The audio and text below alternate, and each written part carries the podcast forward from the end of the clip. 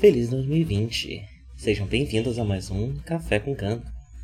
É, vinhetinha da Apoia-se, a gente está na nossa meta de equipamento ainda, né? E aí tudo que exceder a meta anterior de 100 reais, né? A gente vai juntar para poder comprar equipamento. Já podemos comprar um repetidor e em breve talvez dê para comprar um microfone para o live, para ele parar de usar do irmão. Bem, é, se você ainda não ajuda a gente, entre em apoia.se barra The Project e faça como Gustavo Ribeiro, Anania Júnior, Rodrigo Varandas, Lucas Tavares, Felipe Sales, Mariana de Oliveira, Carol Cocumai, Danilo Zanella, Natália Marques, Adolfo Tonhete e Crestoman Citácio. Muito obrigado a todos vocês e tenham um bom café e um bom gando.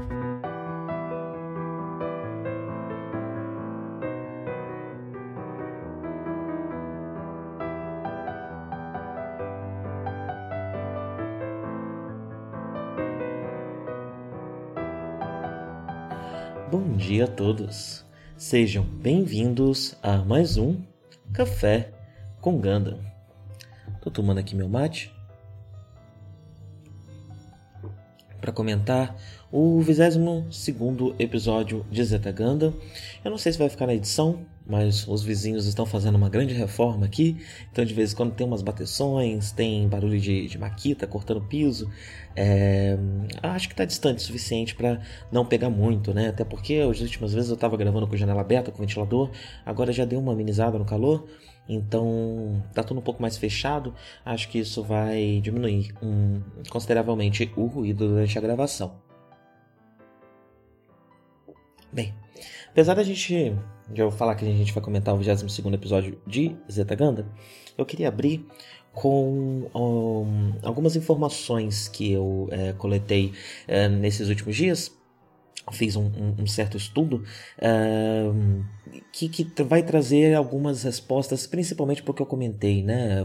A minha leitura aqui. Agora eu tenho uma leitura do que, que o, o estava falando sobre, né? Naquela.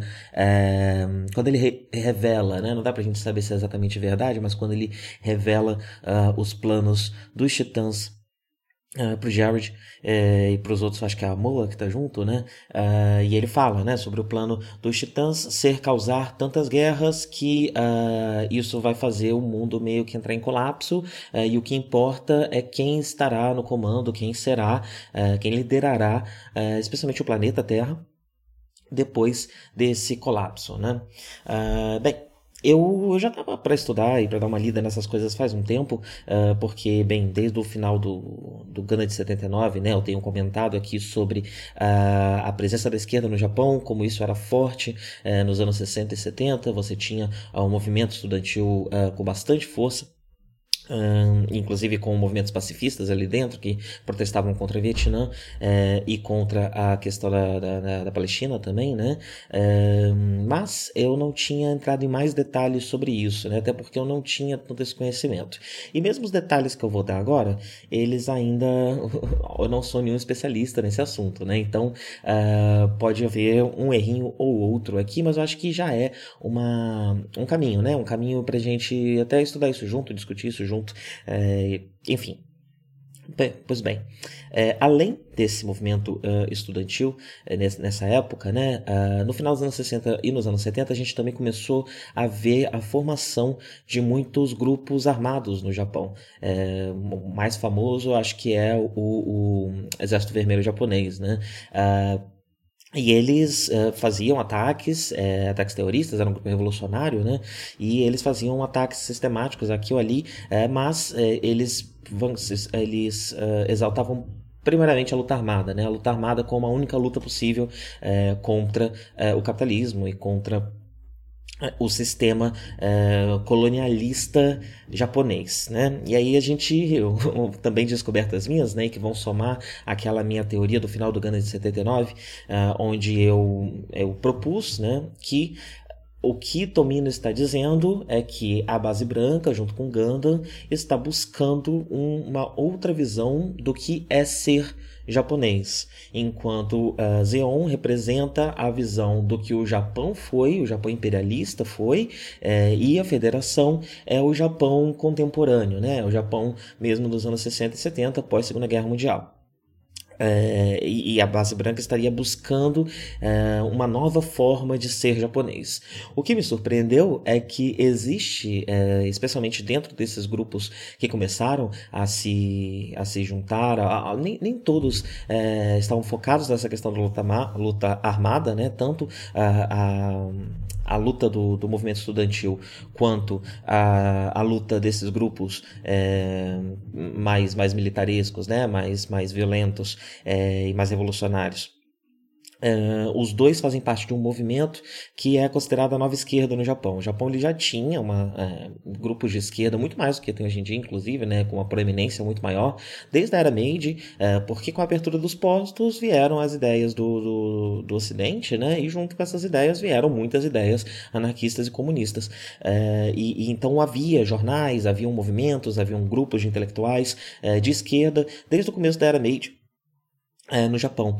E, e, esse movimento que eu, que, eu, que, eu, que eu conto agora, dos anos 60 e 70, do pós-guerra, é, ele é um movimento é, de, uma nova esquerda, né? De um, de um, que tenta até quebrar um pouco com essa tradição dessa outra esquerda, sendo uma esquerda mais violenta, mais revolucionária, é, e às vezes mais violenta, às vezes é, mais ativa em protestos, né? com certeza sempre mais revolucionária. É, e esse esse essa movimentação, eu estou um pouco distraído por causa do martelo do do vizinho. É, onde o que eu estava dizendo, é, essa movimentação ali dos anos 60 e 70, ela tinha, eh, compartilhava de um, um sentimento que eles chamavam de anti, eu não sei como traduzir, anti-japonesismo, eu não sei exatamente se essa seria a melhor é, tradu tradução, né? Mas é um, um, uma visão é, de que o Japão, a nação japonesa, ela é imperialista desde a era Meiji, ela, ela está manchada pelo imperialismo é, e é necessário uma nova forma, uma revolução que vai trazer uma nova forma de se viver. É, e essa, esse sentimento, esse, esse movimento, essa forma de pensar também denuncia bastante como a nação japonesa, como o povo Yamato, né, que é a demografia uh, do, do, do japonês, quando a gente pensa em japonês a gente está falando do povo Yamato, mas no Japão existiam outros povos, né, é, que foram é, alguns até mesmo exterminados, outros é, é isolados é, em regiões específicas. Então você tem os Ainu, você tem, tem os Ryukyu, você tem o povo que era de Okinawa, né?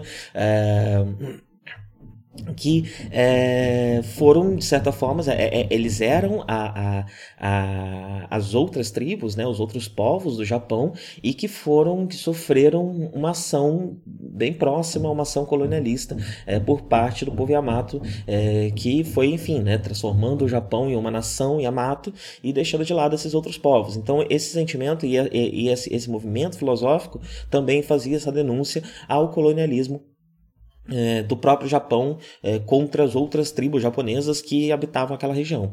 É, e não só japonesas, né? Você também tinha coreanos, taiwaneses, você também tinha é, é, os arredores ali é, da ilha, né? Do arquipélago. Uh, isso é interessante porque bate com aquela minha leitura, né? É, e Zetaganda vem para reforçar isso, né? Para entrar é, mais a fundo em algumas questões, já que colonialismo é um tema recorrente aqui em Zetaganda, né? É, então, eu, é, acho que finalmente eu consegui, né? Os dois, esses, esses 20 episódios tentando criar essa ponte entre aquela minha leitura do Ganda 79 e uh, o Zetaganda, e eu acho que isso finalmente se solidificou, né? Eu fiz os últimos estudos necessários para a gente ter aqui uma, uma ligação um pouco mais forte entre as duas séries é, nessa minha leitura, né? Que é uma leitura que é, você encontra material acadêmico sobre o Gundam de 79, não há muito material acadêmico em, em, em línguas não japonesas, pelo menos, né, é, sobre o Zeta Gundam, então, muito dessas leituras que eu estou trazendo aqui, ela, ela é, é, são leituras minhas mesmo, são coisas que eu estou encontrando, descobrindo. É, não, não tem. É, não, muita gente não escreveu sobre isso. Dá para escrever, há material, é, é, sólido o suficiente aqui o que eu tenho a apresentar. É, mas eu não sou estudioso da área e, e, eu não acho que eu vou fazer isso. Então, estou falando com vocês aqui como um curioso, né? como alguém que está querendo somar a discussão por conta de pesquisas e de, e de, e de insights que eu tive enquanto assisti a série. É, mas bem, mas eu falei isso tudo, né? Mas o que eu quero falar mesmo é sobre a questão do Siroco. Porque eu fui pesquisar sobre o Exército Vermelho e, e, e, sobre esses movimentos no Japão, né? E o Exército Vermelho, especificamente, ele tem uma ligação muito forte com a Palestina e com os movimentos de resistência na Palestina. É, tem um grupo específico, é, não lembro o nome dele agora, acho que é o PFLP, é, que é um dos grupos de, liberta, de, de, liberação na Palestina, né? Muito se fala do Hamas, é, mas o Hamas ele é bastante recente, inclusive, né? O Hamas ele surgiu no ano de Zetaganda, né? Na verdade, Zetaganda é, ou mais ou menos ali é, por volta, né, no final dos anos 80. É, eu me confundi porque, na verdade, Zetaganda se passa em 87 dentro do universo, mas a série é de 85, né? Então o Hamas ainda nem existia na época Zetaganda. O Hamas veio surgir dois anos depois, né? E existem vários outros grupos é, palestinos de resistência é, que, inclusive, menos. É, o, o, o, Hamas ainda é bastante violento, né? E, e ainda pratica uma série de coisas que são questionáveis, até mesmo dentro da esquerda, até mesmo dentro de uma esquerda radical. Mas existem outros grupos, alguns leninistas marxistas, outros até com uma influência mais maoísta dentro da Palestina. e esse PFL, PFLP é um deles, que tinha é, laços muito estreitos com, com o, o Exército Vermelho japonês. É, existe um filme feito pelo Koji Wakamatsu, inclusive quem me passou esse filme foi o Danilo do Twitter, não sei se ele escuta o, o, o Café com Ganda, é, mas é um, é, é um filme é, sobre, ele é a declaração, uma declaração de guerra numa aliança já, é, Exército Vermelho e PFLP contra o sionismo e contra o imperialismo e contra o neocolonialismo.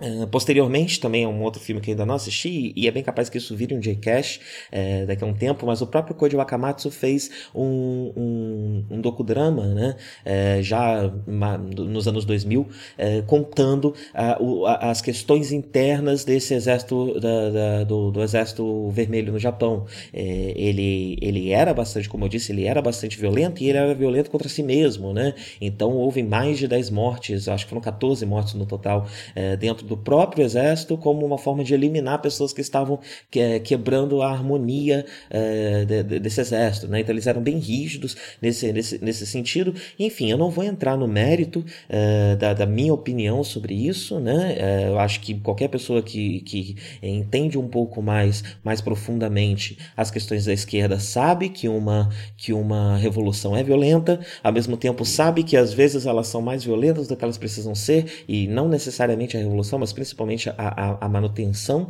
desse, é, desse governo, né? É, muitas vezes é mais violento do que o necessário.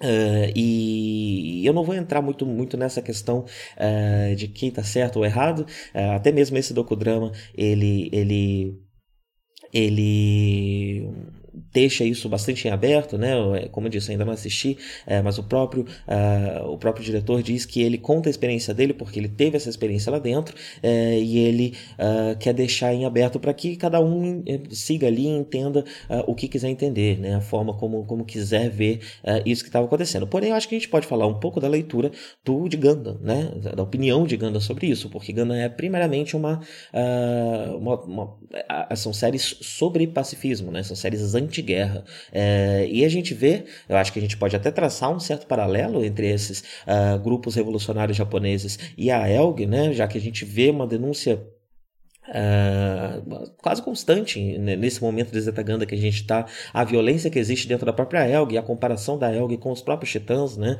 É, então eu, eu, eu, diria que Gundam é, está tentando não jogar o, o bebê junto com a água do banho, né? Então, beleza, tivemos esses grupos é, revolucionários bastante é, violentos aqui no Japão, é, vários ataques terroristas foram feitos, a repressão foi grande, esses grupos foram silenciados, só que meio que com esse silenciamento, né, é, o, o, governo japonês silenciou também os, os grupos de protestos pacifistas, os grupos do, do, do, do, movimento estudantil e, na verdade, silenciou toda a esquerda no Japão. E é por isso que a gente tem uma esquerda muito fraca no Japão até hoje, né, porque houve esse movimento pesado de repressão da esquerda como um todo, utilizando desses grupos mais violentos como desculpa para essa grande repressão, parecido com o que a gente também está vendo em Zetaganda. Né? Os titãs usam a desculpa de que eles estão protegendo uh, a ordem, né? a ordem da federação, uh, por conta de, de Zeon, de um fantasma de Zeon, né?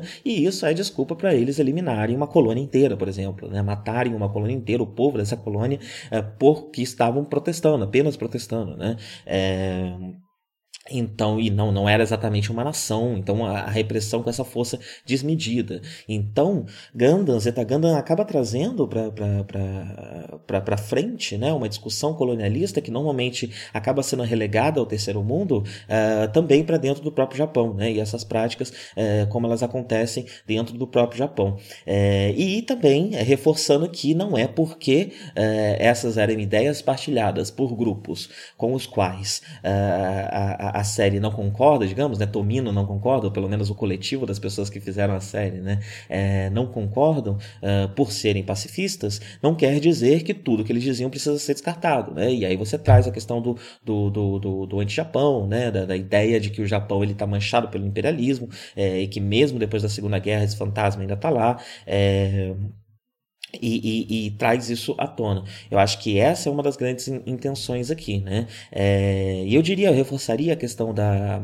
E agora eu acho que eu finalmente vou conseguir chegar no Siroco, é, porque eu reforçaria a questão da Palestina. A gente tem, inclusive, é, provas textuais, né? De, de que, é, ah, isso é uma coisa importante. E a gente vai voltar alguns episódios atrás, é, quando houve, acho que é lá pelo episódio 10 ou 11, né? Quando houve um ataque na Lua, essa, esse ataque foi a cidade de Jamã, que era uma, uma, uma cidade que se alinhava a, a, a Elg, né? E aí quando eu digo, quando eu comentei que há um comentário dentro da Elg em relação ao, ao, Exército Vermelho, eu acho que a gente em momento nenhum pode pegar os grupos é, de Zetaganda e dizer, olha, esse aqui é são os palestinos e esse aqui não. É, parece ser um comentário mais amplo uh, e, e, parece ser muito mais um, um, um, estudo mais profundo e um conhecimento de como o colonialismo funciona por uma perspectiva de esquerda aplicada ao mundo de ficção. Então, nenhum desses grupos vai o tempo inteiro ser representante de algo, né, uma alegoria. Eles, na verdade, trazem esses elementos né? E, e, e trabalham esses elementos ali dentro. E aí, uh, os titãs atacam a cidade de Amã. E Amã é a capital da Jordânia. Uh, boa parte desse conhecimento que eu, do, do, que eu vou falar aqui agora vem de vídeos uh, da Sabrina Fernandes, do canal Tese 11. Ela tem uma série sobre a Palestina, né, que eu nunca tinha assistido até hoje, e assisti para trazer essas informações e para trazer esses insights que eu tive, comparando com, com, com o que a gente viu até agora aqui em Zetaganda. Né. E a cidade de Amã, ela era a cidade, capital da Jordânia, ela, acho que ela é a capital da Jordânia até hoje hoje. Uh, e a Jordânia foi uh, pivô, né, numa, uma, uma, situação muito parecida aconteceu ali durante a Guerra de Seis Dias, que é uma da, um dos vários conflitos uh, dentro da, do território israelense, entre Israel e Palestina, e que é, também, como vários outros conflitos, acaba sendo responsável pela, por essa, tanto pela morte em massa de palestinos, como pela expulsão em massa de palestinos, né, e pela tomada de territórios é, que, que eram palestinos pelos israelenses. É, enfim, aí eu não vou dar todo o contexto geopolítico histórico da questão da Palestina, é muito complicado, mas recomendo que, que, que que vocês deem uma olhada nos vídeos da Sabrina, que as coisas ali estão bastante completas e dá para entender bastante a questão, mas saibam que eu estou partindo da, de uma perspectiva que o que a gente tem na, na, na Palestina é uma questão de apartheid, não é uma questão é, de, de forças iguais, desentendimentos ideológicos, desentendimentos teológicos, e não, é mais uma questão realmente, um apartheid racial entre o povo palestino é, e o, o, povo árabe, é, e uh, uh, o, o, colocado, né, imposto pelo, pelo, pelo povo israelense. Uh, e, e, é dessa perspectiva que eu estou partindo, certo? Uh, bem, e aí Amã uh, foi centro desse conflito da, da Guerra de Seis Dias, que acabou servindo para a expulsão de diversos palestinos de suas terras e pela tomada dessas terras pela, pelo povo israelense. e é, uma coisa que eu vi nos vídeos da Sabrina, e por isso que eu postei os vídeos da Sabrina, ela comenta sobre um momento em que alguns desses territórios foi tomado é, pelos, pelo, pelo povo israelense, é, e um ministro, se eu não me engano, comentou que agora eles tinham um número X, de uma quantidade grande de árabes né, nesse território, que isso era um problema que precisava ser resolvido. Né? Israel é um estado étnico, é inclusive o único estado, estado étnico da, da, da, do mundo contemporâneo, e ele precisa se manter étnico, né? Então a quantidade de, de árabes é, é, vista e, e, posta politicamente pelo Estado de Israel como uma ameaça a essa, essa característica do Estado de Israel. É, e ele até comenta ele, ele chega a comentar que uh, seria até daria até para ter uma guerra, né? Se tivesse uma guerra, a gente até podia resolver isso, falando praticamente né, de, de algo muito análogo ao genocídio é, desse povo árabe que estava lá e que é essa ameaça étnica ao Estado étnico de Israel. E quanto mais guerras acontecem em Israel, mais esse, essa, essa, essa divisão, né? É, to, historicamente, todos os momentos em que Israel tomou uh, ter, territórios palestinos, isso aconteceu em, em, momentos de conflito, às vezes direto com os palestinos, às vezes conflitos até envolvendo os países ali em volta, como o caso da Guerra de Seis da, da da Jordânia, né? Então acho que esse nome ele não foi escolhido à toa, a situação que é, que é, que é retratada ali é uma situação muito próxima às situações que você tem na guerra. Acho que a gente pode traçar esse paralelo, já acho que, que a série está sim fazendo um comentário é, e trazendo a questão palestina mais para próximo do que está sendo discutido aqui é, dentro da questão colonialista. É, só de você trazer a, a questão da Palestina para junto da questão colonialista, você já está fazendo uma afirmação bastante ousada, né? Porque é, é, tido como um conflito étnico, ou um conflito é, territorial, ou um conflito é, teológico e ideológico, mas é, quando o, o, a, a, ONU é, dividiu o território ali é, de Israel entre Palestina e Israel e, e, e o, os judeus começaram a retornar para essa terra, é, muitas das diretrizes que eles seguiam eram diretrizes muito análogas ao do colonialismo. Né? Então, você já fazer essa comparação já é mostrar uma perspectiva e uma forma de enxergar esse conflito. Né? Então, eu vejo Zetagana trazendo a questão do colonialismo, espalhando a questão do colonialismo para o mundo inteiro. Né? E como isso, é, e como essas táticas é, são utilizadas por todo mundo. Ah, eu ainda preciso ler mais sobre o assunto, eu ainda preciso entender mais, mas depois de tudo isso, a gente chega sim na questão do Siroco, porque Siroco fala que a, a intenção dos titãs é provocar diversas guerras e é, ter o controle da terra. Então é muito parecido com essa uh, estratégia israelense perante os palestinos. Né? É você causar conflitos e ter uma quantidade grande de conflitos, porque os conflitos são úteis para essa, essa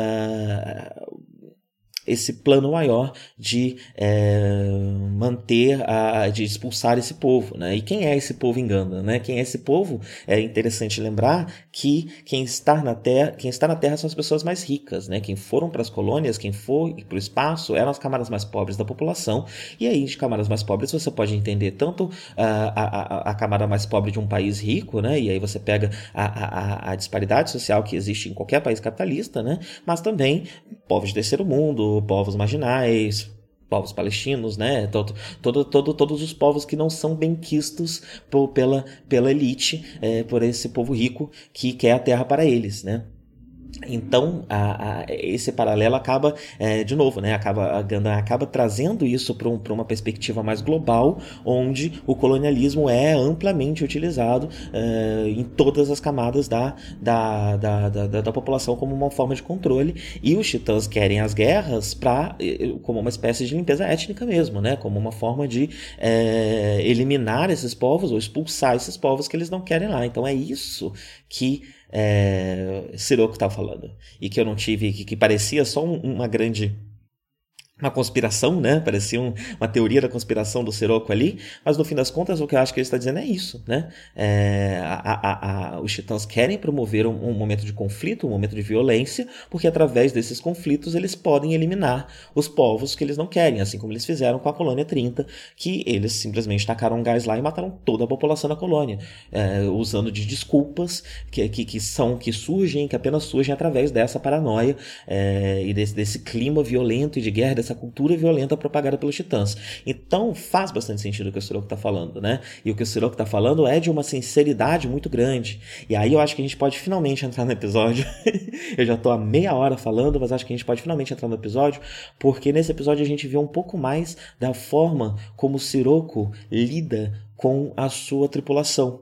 E a forma como o Sirocco lida com a sua tripulação é, um, é uma violência diferente da que a gente viu até agora, né? Os titãs, eles trabalham com uma violência muito clara, muito, é, muito óbvia, né? Realmente é um socão na cara que eles dão é, e surras e coisas do tipo, né? Uma violência realmente muito física e muito óbvia. Enquanto o Sirocco trabalha com uma espécie de violência mais velada, né? Ele, ele é sincero em muitos momentos é, e ele, ele constata essa violência é, dos titãs de uma forma muito fria, e a, forma fria como ele constata essa violência, que poderia ser uma forma de denúncia, é também uma forma de violência, né? É uma forma de, de, de, de normatização de, de, dessa violência. É, e ele está o tempo todo trabalhando com essa violência velada. Então, no começo do episódio, a gente vê ele, o Jared esperando ser punido por ele, e ao invés de ser punido, ele é recebido por algumas espécies de elogios até, né? Ah, você foi muito útil, que você foi muito útil e tudo mais, mas sempre que o, o Sirocco fala e, e elogia o Jared, vem junto uma carga de, de, de uma possível responsabilidade, né? Então, olha, você está fazendo essas coisas totalmente fora, fora aqui da, da, da ordem, né?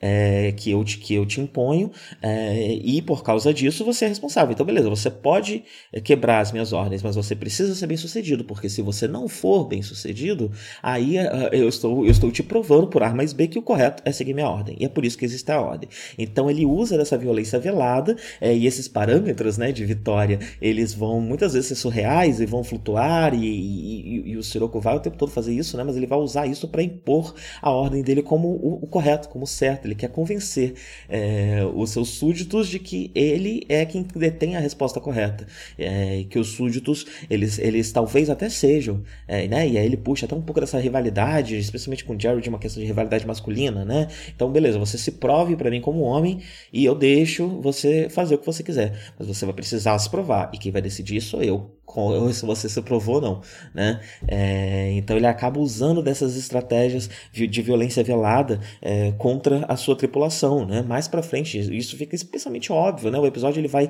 lentamente costurando isso é, e aí eu costumo fazer um, comentar o episódio de uma forma um pouco mais cronológica, mas como eu acabei fazendo essa abertura, esse preâmbulo bastante grande, eu quero já ligar com o momento do episódio em que isso se, se, se marca forte, né? É, que o episódio ele vai aos poucos mostrando essa opressão velada do Sirocco até o momento que ela começa a ganhar uma, uma expressão mais óbvia, né? Que é no final do episódio, quando ele vai falar com a Sarah e com o Jared com um chicote na mão. E ele nunca usa esse chicote, mas ele, ele nunca usa o chicote para bater, né? Mas ele usa o chicote para oprimir o tempo inteiro ao longo desse episódio. Só o fato dele estar tá com esse chicote na mão, você já tem é, uma tensão grande no ar, né? E tá todo mundo tenso. E aí você tem um Jared que entende o que está acontecendo, já é a primeira vez que ele faz isso, inclusive, ele entende o que está acontecendo mas ele é, fala o que é esperado, né? Inclusive o próprio o próprio Sirocco pergunta para ele: "Você tá falando isso de verdade? Você tá sendo sincero comigo?" O Jared jura que sim, mas o Jared tá claramente jogando o jogo, né? Ele já entendeu o jogo de poder do Sirocco e ele tá claramente jogando esse jogo para também jogando, jogando seu próprio jogo de poder, né? A gente precisa lembrar que apesar de ter sido dito uma vez só, o Jared tem ambições de ser o líder dos Titãs, né? Então ele entende que dentro dessa estrutura ele vai precisar jogar esses jogos políticos violentos de poder complexos, né? É, e é isso que ele está fazendo ali. E aí quando o Sirocco vai, vai também falar com a Sarah, ele é muito mais óbvio na opressão dele, né? É, mostrando que assim, ele, ele no episódio passado fala, ah, eu acho que é uma mulher que vai liderar a Terra, né? É, e ele está sempre é, é, flertando com, com, com, as mulheres e exercendo o poder dele com as mulheres em volta de uma forma mais velada também nos últimos episódios. Agora a gente vê ele fazendo isso do jeito mais óbvio, que não é batendo nelas, né? Que é ele, ele não ele pega o chicote e ele coloca no ombro dela, né? É, é uma ameaça muito grande de tipo entra na linha, senão é, senão, né? É, e, só esse senão já é o suficiente, já é a, a, forma de violência com a qual ele trabalha ali, né? É, e também uma violência de gênero, né? É, a gente tem uma uma, uma tripulação é, primariamente feminina e a série parece estar querendo comentar sobre essa violência velada de gênero, como, como é, muito mais próxima do que a gente vê na realidade, né? Do que uma, uma, uma, uma versão maniqueísta disso, né? Então, é, quem faz isso, pessoa que está praticando violência contra você, que está te controlando, que está te colocando dentro da posição de poder, é uma pessoa que às vezes está falando coisas que soam amorosas, né? Mas dentro do contexto, dentro do que está acontecendo ali, você percebe que não, né? Ele é violento, ele está numa, numa, numa, numa figura de poder, mas ele prefere praticar essa violência psicológica, essa violência é, que às vezes é muito mais potente do que a violência física, né? É, e, e, e, que, e que aprisiona e que murcha né, a vontade de lutar contra a violência psicológica. Então, o Siroco ele trabalha com isso e aí a gente ainda mais para frente vai começar a trabalhar até com a camada do New Type em cima disso, né? Como ele usa o poder New Type dele para conseguir agir dessa forma e com, com, com, as coisas que ele sente, com as coisas que ele percebe, com as coisas que ele é capaz de fazer e também é, de, de projetar, né? É, então é isso, eu queria só é, juntar essa ideia toda de, de, de, de, de forma diferente de violência que Ganon traz com essa figura é, do Siroco e com essa figura dos Titãs e a gente entender e costurar um pouco melhor a, as coisas que a gente viu até agora aqui na série. É, e agora eu vou fazer, vou seguir o, o Café com Gana de uma forma um pouco mais tradicional, né? Vamos voltar para o começo do episódio. Deixa eu até pegar meu mate de volta. Acho que é um momento importante para a gente fazer isso, porque a gente teve uma virada grande na série, né? É, inclusive não aconteceu ainda, mas em um ou dois episódios a gente já vai ter uma abertura nova. É, o Zeta Ganda acabou de aparecer. Alguns dos temas da série estão ficando um pouco mais óbvios. A gente tem um, meio que um novo vilão, né? O Siroco. Então eu acho que é um momento interessante para a gente fazer esse apanhado e para eu, eu também ter ido buscar é, um pouco mais de conhecimento que eu precisava para conseguir amarrar é, algumas leituras, algumas visões que eu estava tendo da série. Ainda tá tudo muito confuso, né? E eu parece que eu parece que eu tô vomitando uma série de ideias aqui, mas eu imagino que nos próximos episódios a gente vai conseguindo é, organizar isso um pouquinho melhor é, e eu precisava dar esse update, né? É, do, do, do, que eu tenho pensado sobre é, Gundam, sobre o que eu tenho pesquisado além do programa. Uh, mas bem, vamos voltar então ao começo do episódio. Né? No final do episódio passado a gente tinha um, um, uma relação Fai Camil ali, até um Camil com pegada, né? Muito é, performando uma masculinidade ali, é, que num primeiro momento parece ter afetado a Fá, mas ao mesmo tempo, junto com essa performance de masculinidade, a série fez questão também de mostrar que havia um, um certo machismo, um certo controle dele ali, né? Não querendo ver a, a, a Fá como piloto, né?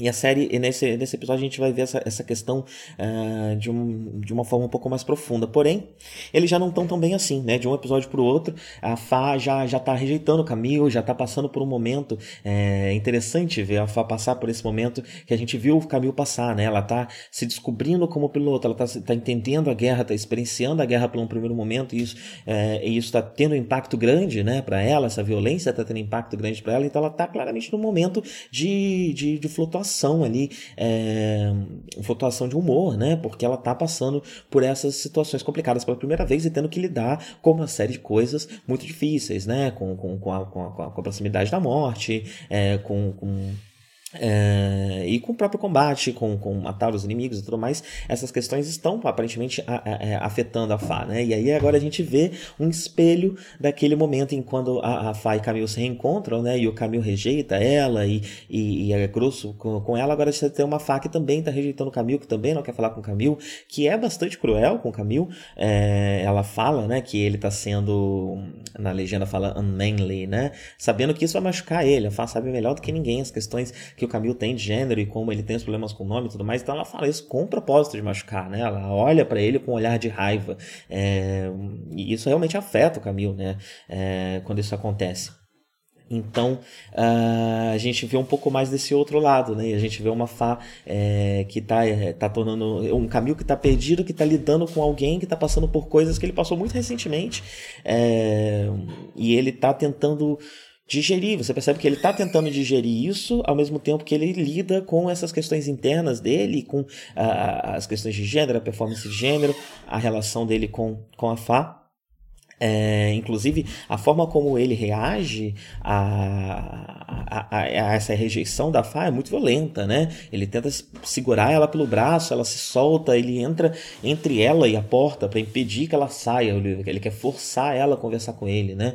É, e, aí, nesse momento, quando ele olha para Fá, ele também lembra da For, né? Então tem também essa outra questão. Ele está é, ele tá reencontrando uma Fá e ele está entendendo o sentimento dele pela Fá, ao mesmo tempo que ele está tendo que lidar com é, essa performance masculina de gênero que ele está cada vez mais performando, né? Desde que virou piloto, é, que traz junto um, um, um, machismo e uma misoginia que, que, que, que era algo que o personagem não apresentava, pelo menos não tão de maneira tão óbvia, né? É, antes desse, desse, desse crescimento dele, né? dessa mudança, dessa transformação dele em piloto.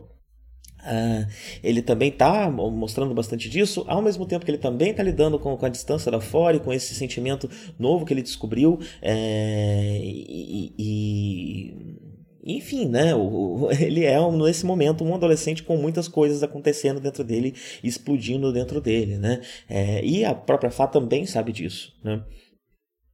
A Fala está ciente que ele está passando por isso, né? Então a gente vai ver muito desses conflitos entre esses dois personagens.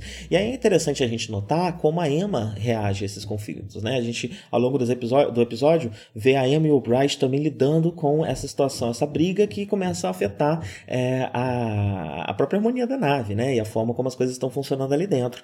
É, e a Emma, ela parte de um pressuposto diferente do Bright. O Bright tenta falar, gente, para de brigar, dá um jeito nisso daí e vamos ficar bem, né? Apesar dele não projetar a violência que o próprio Bright é, já projetava, inclusive interessante ver esse Bright que, que, que o próprio Bright ele já, já, já, já disciplinou jovens né, com violência uh, na, na série de 79 e agora em Zetaganda ele parece tentar resolver as coisas na conversa, ele parece tentar evitar essa violência, talvez até como uma resposta né, a essa violência generalizada da cultura uh, do, do, dos titãs né, e que a gente vê nesse mundo.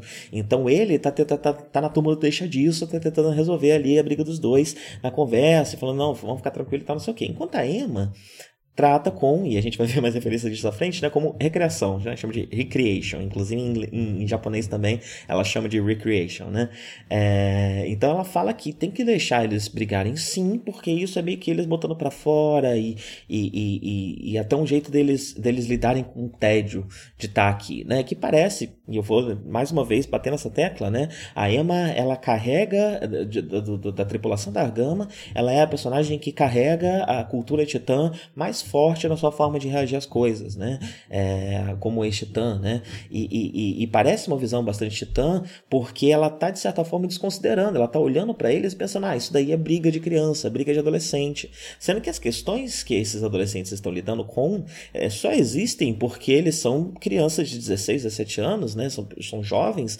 que estão tendo que lidar com a guerra de uma forma muito pungente no momento de, de, de, de maior confusão, né? Da, da vida de uma pessoa, eles também estão tendo que lidar com essa violência da, da, da, da guerra, né? É, e não dá para desconsiderar tudo que está acontecendo com eles como uma só bobagem de adolescente, porque eles não são adolescentes normais. Eles são adolescentes soldados, eles são crianças na guerra. É, então, é, é, é essa, essa, desconsideração da Emma a, a, a, como, como, como bobagem de criança, né? É, também é um reflexo do quanto ela tem essa filosofia titã ainda muito forte dentro dela, né? Uh, e, e o, o, uma coisa interessante é que a gente tem essa conversa em que o Bright meio que pede para Emma é, ir conversar com Camille, né? E a Emma fala: Não, eu não vou fazer isso porque eu não quero alimentar a forma materna como é, o, o Camille me enxerga. Mas a gente tem um caminho que está superando isso agora, né? E, e, por coincidência, agora que ele está superando isso, ela começa a falar sobre isso, né? É, tá, parece que a, a, a falta que, que, que, tipo, isso não estar mais lá foi o que fez Emma perceber que ela tinha essa influência sobre Camille. É, e agora ela acaba tirando o corpo fora, né? Ela podia também vir com uma outra, ela não precisa se afastar do menino, né? Ela poderia vir com essa outra postura, até porque ela, dentro da hierarquia da Argama, ela parece estar muito próxima do Bright. Bright, né? Ela tá fazendo um papel quase de, da Mirai aqui, né? Ela é a, a, quase uma segunda em comando uh, dentro da, da, da, estrutura da Argama uh, depois que, que Camille voltou da Terra, né? A gente ainda vai ver especialmente agora que o 4 está afastado, é, ela parece ser é, a pessoa mais próxima do Bright aqui, né? É, mas ela prefere não assumir essa, essa figura, né? É até interessante eu ter colocado ela na posição da, da Mirai, porque a Mirai assumia essa figura materna de todo mundo da nave, né? É, e a Emma nega isso no momento em que isso começa a se desfazer já, ela nega isso e ela também é, tira o corpo fora. Ela fala: Não, olha, Bright, você vai ter que se virar sozinha, porque eu não vou fazer nada, não, tá? É, então, apesar dela estar subindo nessa hierarquia dentro da Argama, ela é, prefere não se responsabilizar tanto assim pela, pela, pelas questões é, de harmonia da nave, né? Ela joga isso daí na conta do Bright é, e sai fora. Uh, não sei dizer, né? Ao mesmo tempo a gente pode colocar aqui, né? Tipo, uh, o Bright parecia estar acostumado até mesmo a jogar esse tipo de coisa em cima do Mirai, né? E como gênero é uma questão muito importante é, em Zetaganda, é, a gente pode também fazer uma leitura de dinâmica de gênero aqui, né? Então, o pai jogando para a mãe, tipo, olha, vai lá conversar, resolve esse problema emocional que a criança tá tendo, porque eu sou pai, não é esse tipo de problema que eu resolvo, né? É, e um, um Bright acostumado a fazer isso com a própria esposa, né? Que, que se tornou esposa dele, com a Mirai, é, na, na, na, estrutura ali da, da, base branca, tenta repetir a mesma coisa na Argama, e a gente tem é, uma mulher que diz não, que prefere não, né? É, então, assim, por mais que a visão dela do Camille pareça um pouco enviesada e um pouco. É, um, um pouco. É, quebrada, né? Um pouco atrasada, na verdade, né? A percepção dela do que está acontecendo com o menino parece um pouco atrasada e aí a gente pode pensar na relação pessoal deles, né? Que são eles são relativamente próximos, né? É, são, são, são, são não sei se dá pra falar que são amigos, mas com certeza são companheiros ali, né? Eles estão lutando junto.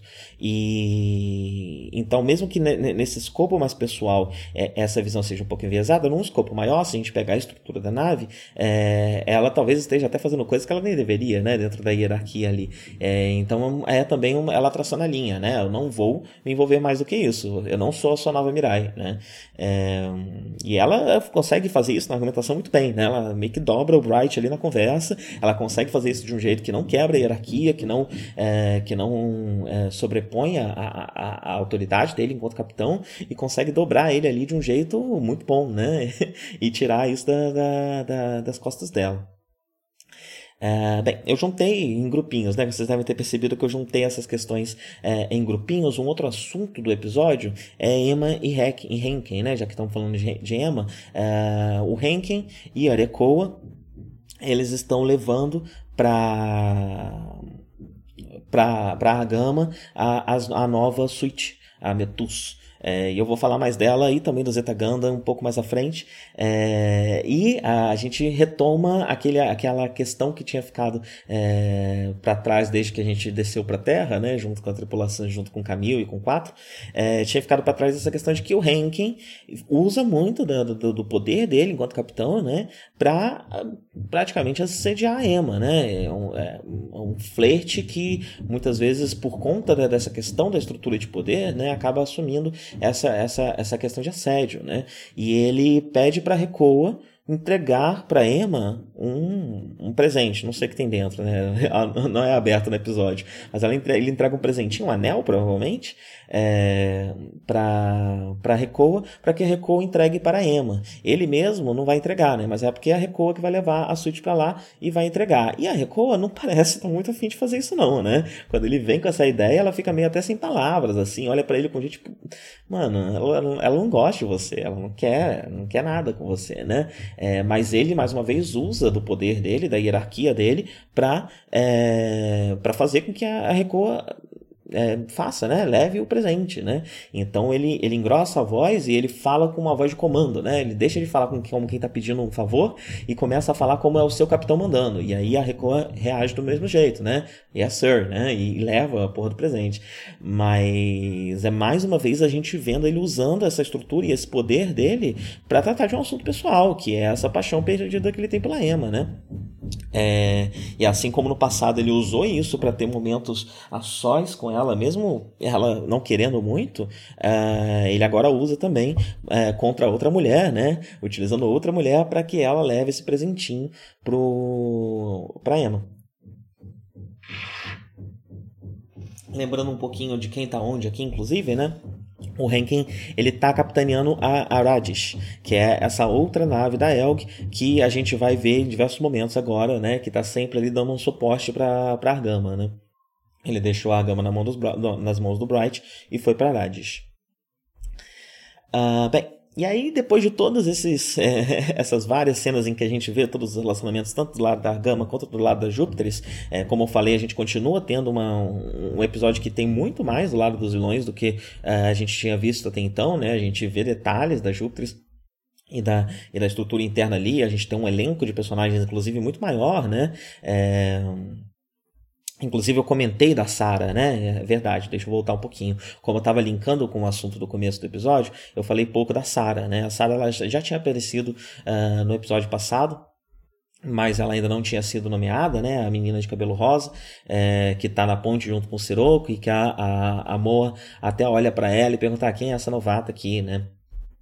É, ela a gente entende um pouco mais, conhece um pouco mais o personagem dela nesse episódio, né? Então o Jared está é, liderando ela e uma personagem é, que aparece só nesse episódio, eu nem sei se eu anotei o nome dela aqui, é Sidley. Sidley é o, novo, o nome dela.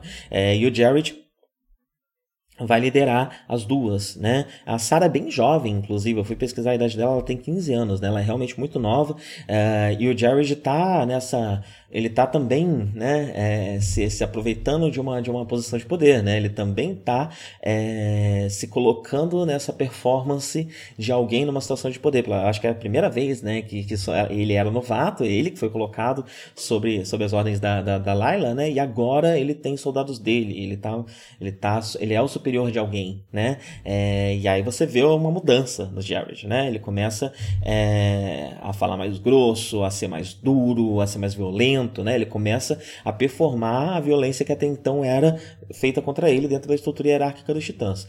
É...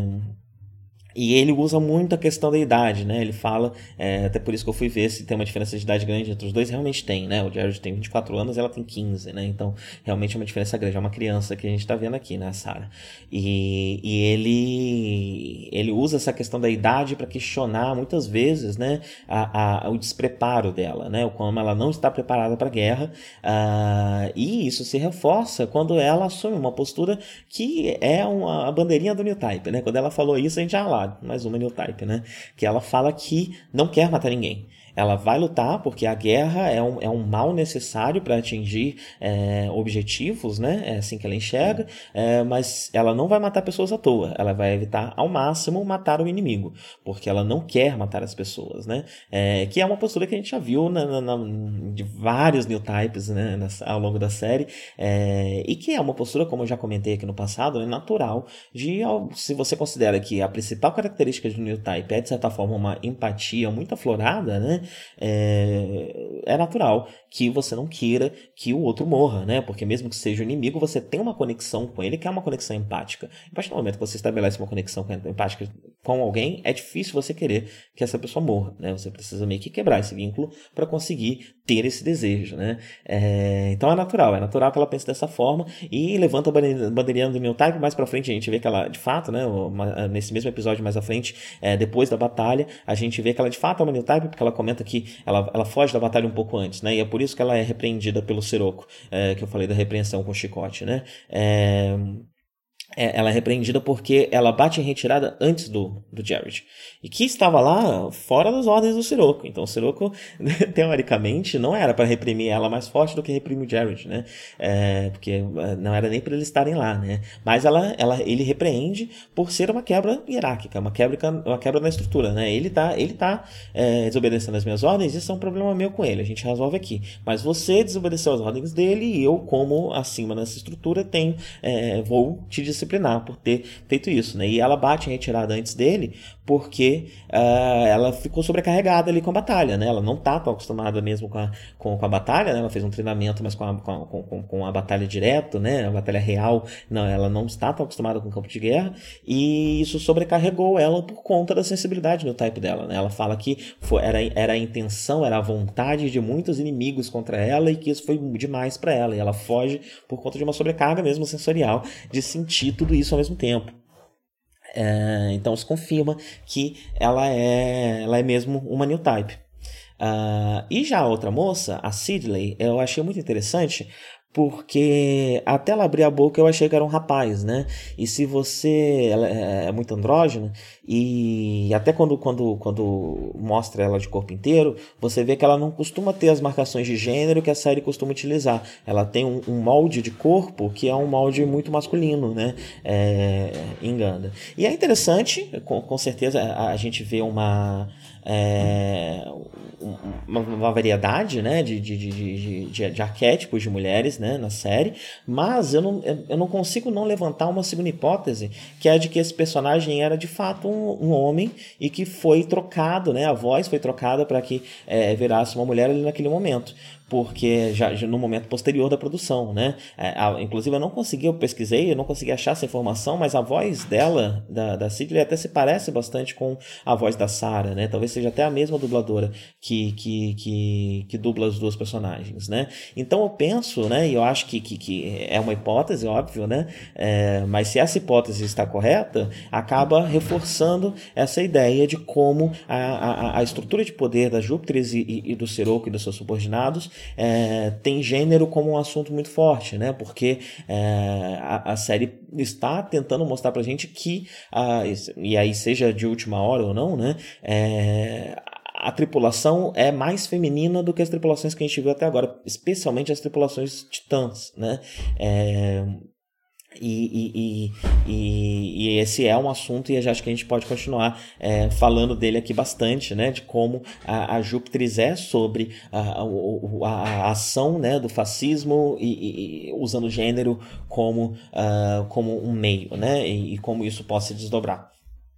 Uh, bem, aí vamos falar da batalha, né? Vamos falar da lutinha de robô uh, que a gente não tinha comentado até agora, né?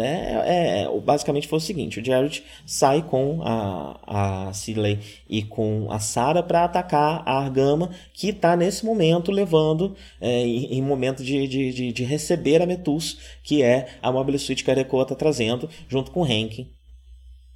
Uh, para a nave, né?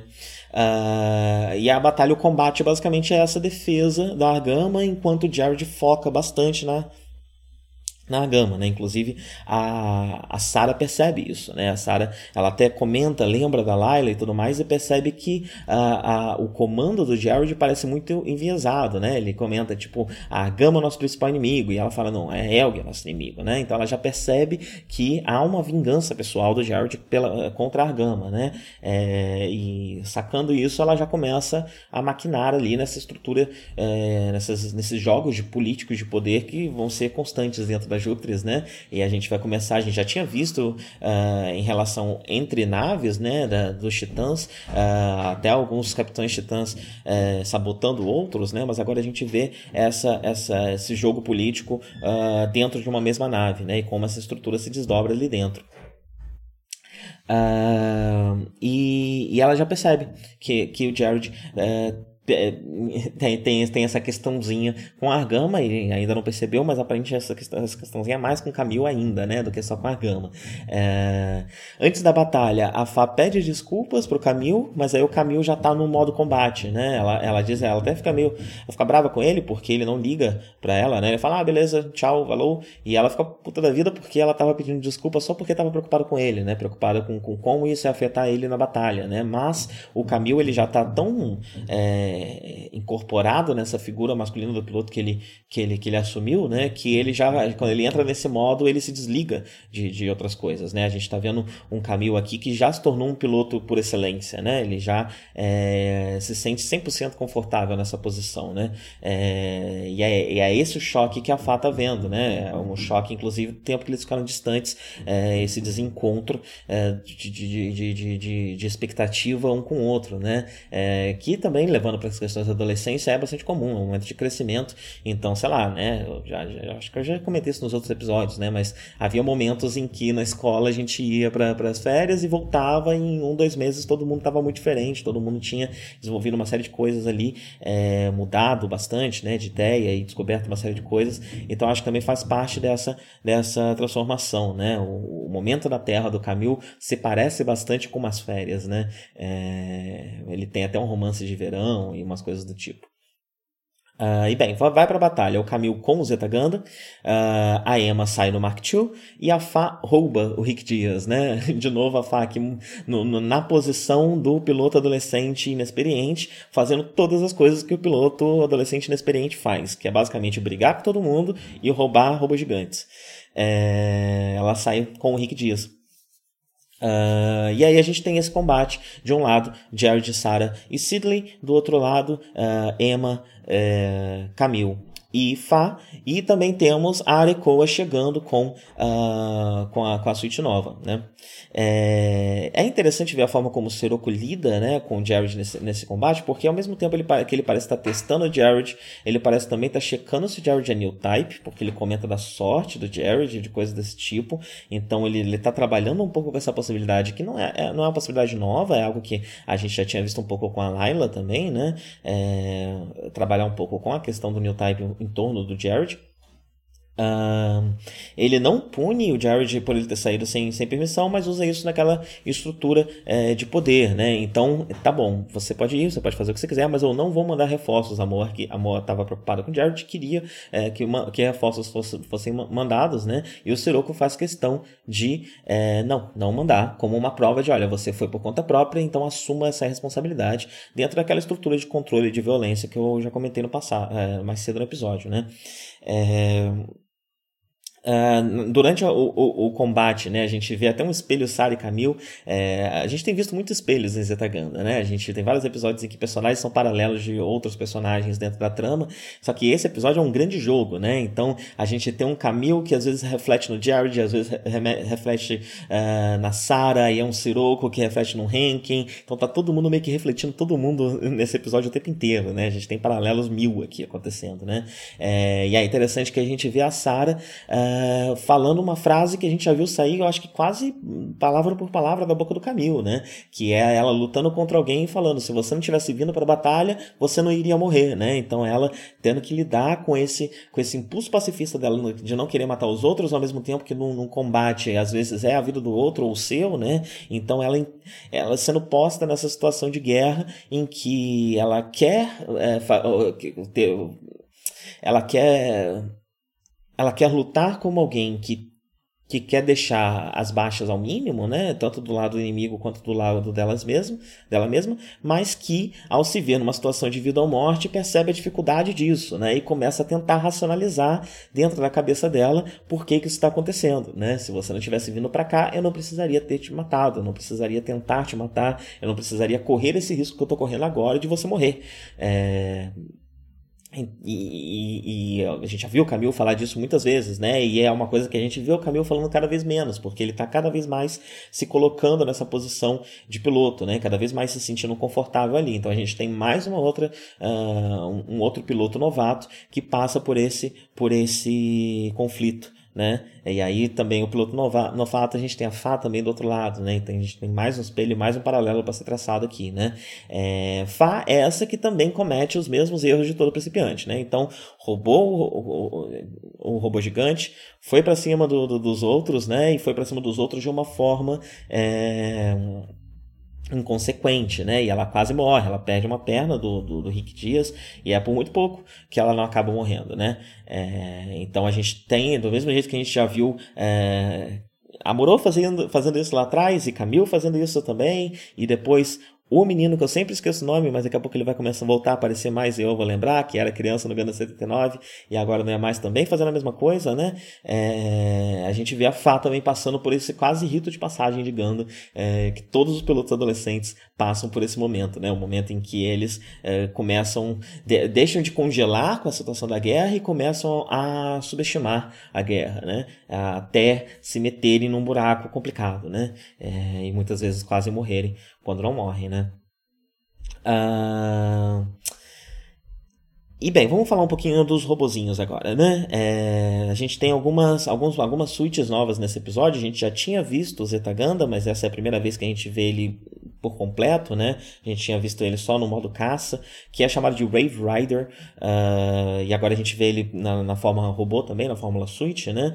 Uh, ele foi produzido pela Elg em conjunto com a, com a Anaheim, uh, nesse projeto Zeta, que envolve outras suítes também, inclusive a própria Metus, que a gente vai falar mais daqui a pouco, é, que a ideia desse projeto Zeta era criar as primeiras naves, as primeiras suítes transformáveis da Elg, né? Como os Titãs já estão tendo vários, e baseados nos projetos do, do, do Sirocco, agora a gente tem esse mesmo movimento vindo por parte da Elk para equiparar as tecnologias. É, esse projeto ele teve algumas ideias do Camil, se lembrar uns episódios atrás, né? O Camil tinha lá um disquinho onde ele tinha alguns projetos é, que ele estava passando para a Elg, então é, tem um esforço também criativo e, de engenharia do Camil dentro desse projeto. É, e o Zeta Gundam, a forma de caça dele é chamada de Wave Rider. É chamada de Wave Rider porque ela consegue é, se movimentar rapidamente em diversos espaços. Então, tanto no espaço sideral, no vácuo, né? Quanto dentro de uma atmosfera de um planeta e até mesmo entrando entrando na atmosfera, é, a Wave Rider tem uma mobilidade maior é, do que as outras. Né? Então, lembrando quando estavam descendo para Japurô, o Camil desceu com aquela prancha, né? com aquela, aquelas asas soltas ali. Aquilo dali foi um protótipo, um teste para a forma Wave Rider do Zeta Ganda, que consegue entrar na atmosfera sem precisar de qualquer apoio, sem precisar daqueles balãozões ou do, do plástico filme do Gundam clássico a Wave Rider ela é resistente o suficiente para conseguir entrar na atmosfera e sair da atmosfera sem precisar de, de, de, de, de auxiliares, né? de, de, de algo a mais. Uh, então isso foi testado como, como protótipo, né? Aquela, aquela prancha do, do, do Mach 2. Uh, o Zetaganda usa uma nova liga de Gandanion, Gandanion que era chamado de titânio de, de, é, de Luna, né? Na, na, na, na, série de 79. Depois da, da, da, Guerra de um Ano, porque era chamado de Titânio de Luna, mas era um material que meio que só o Gundam era feito, então acabou ganhando o nome de Gundânio. Uh, e essa já é a terceira versão dessa liga, né? A gente tem a versão Alpha, que é meio que uma réplica do, do, do Titânio da Luna, não é muito diferente. Depois veio a versão Beta, um pouco mais resistente, agora a versão Gama, né? Essas versões novas, elas sempre vão ser mais resistentes ou mais leves, né? Elas vão estar sempre equilibrando a questão da leveza e da mobilidade com a questão da resistência. E outra coisa que o Zetagana também tem é o biosensor. O biosensor ele é quase como o psicomo. Ele parece ser uma versão um pouco menos intrusiva do psicomo, né? Uh, então, quando, quando Zion e quando os titãs é, utilizaram o psicomo, eu, eu, diria que ali a gente tem, especialmente quando a gente vê é, o, o, o Psycho Gundam, né, é uma tecnologia que pode ser bastante intrusiva. O biosensor parece ser algo um pouco menos in, intrusivo, mas que permite uma melhor pilotagem é, dessas, dessas suítes por new types e até permitindo um certo input mental ali na hora de pilotar.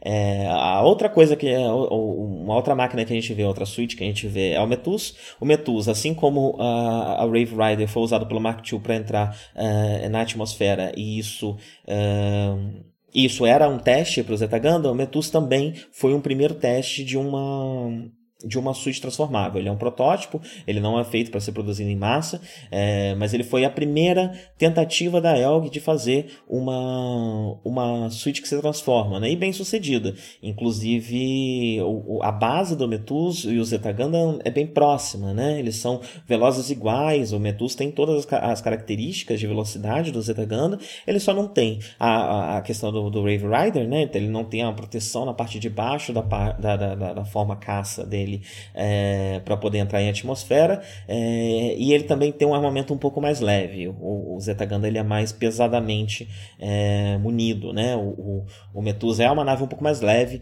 é, nesse sentido também.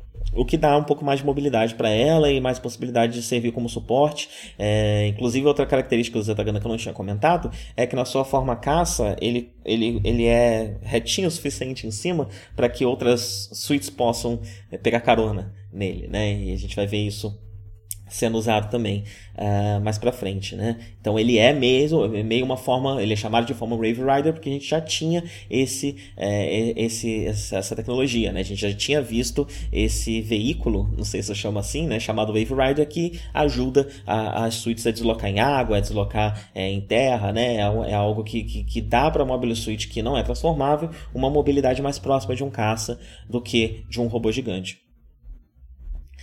É, e a outra coisa, a gente também vê o, o, o, de Defensor. Eu não sei se a gente já tinha visto o de Defensor, mas ele é meio que a versão atualizada do D-Fighter. Não sei se vocês lembram, né? Aquele caça é, auxiliar do Gundam, que era pilotado pela Sailor no Gundam de 79. O de Defensor é a versão atualizada dele, né? E tá, tá, nesse episódio é o Ranking que pilota o de Defensor, enquanto a, a Rekoa tá pilotando o Metus e levando o Metus para Argama.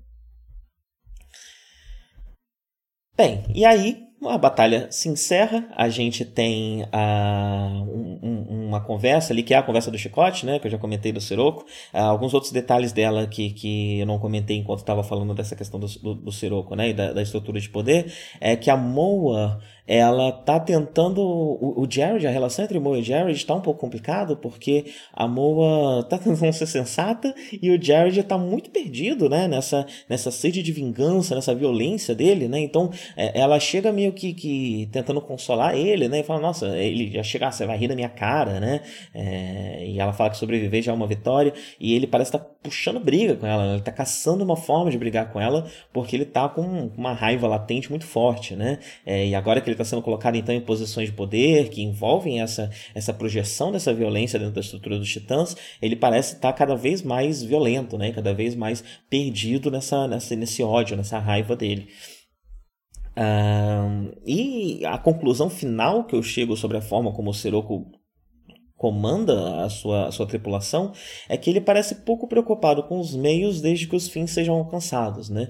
Então ele dá essa liberdade para a tripulação fazer umas coisas doidas de vez em quando, é, que parece uma liberdade total, que está ligada a essa estrutura é, de poder e de violência que eu falei, mas que se o fim for alcançado, para ele está tudo bem, porque ele se beneficia e está tudo ótimo. E essa parece ser a filosofia do Sirocco, pelo menos até agora, é, na, no trato e no lido com, com, com a sua tripulação.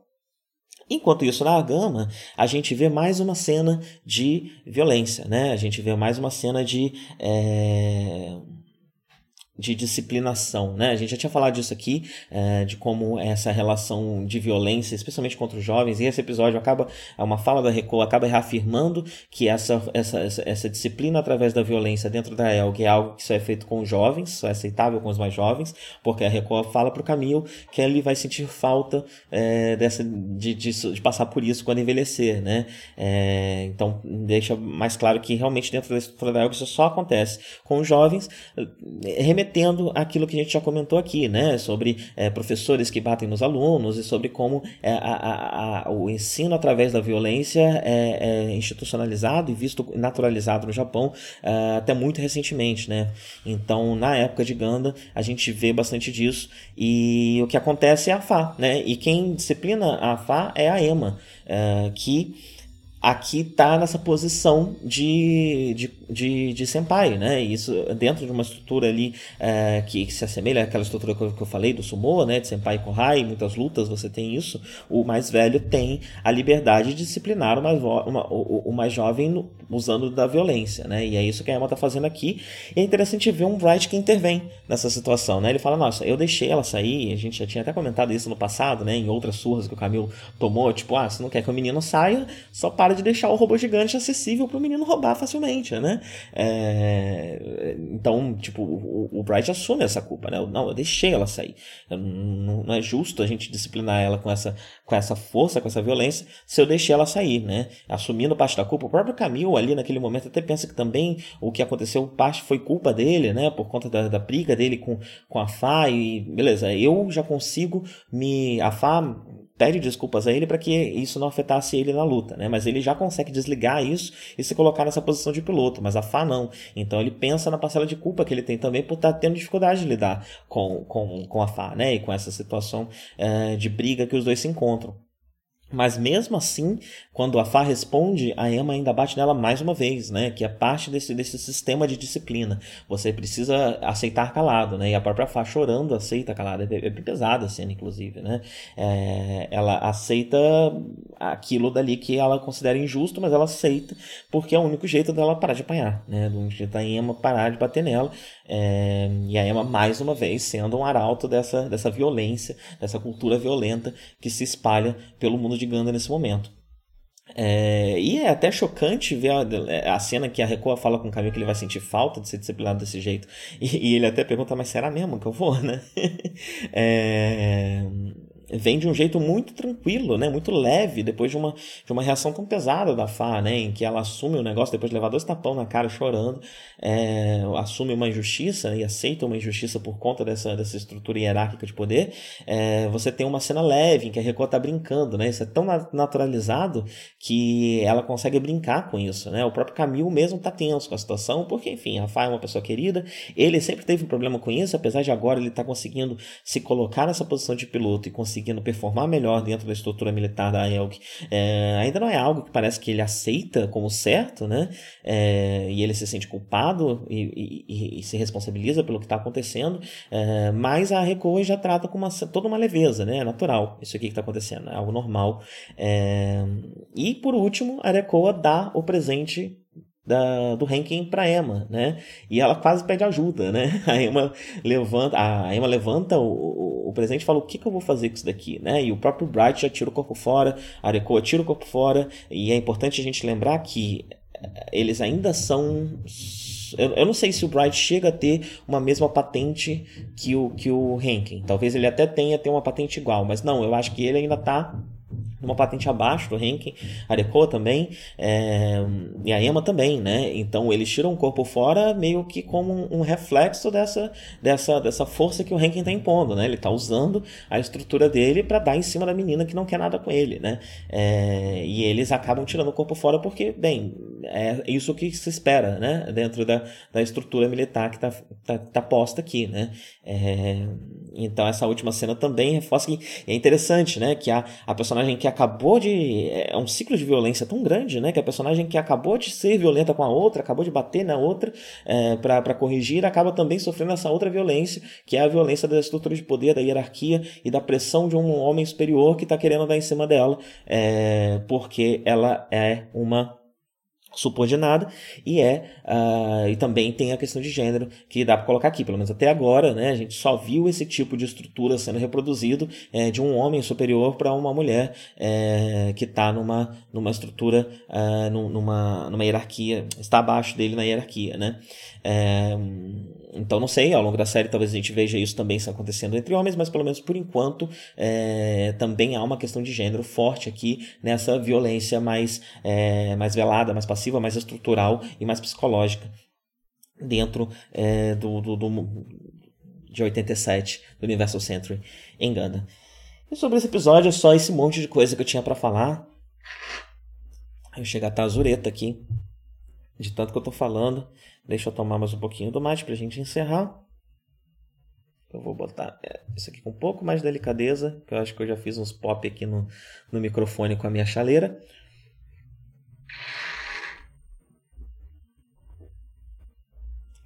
Muito bom. Tenham todos um bom dia e até a próxima.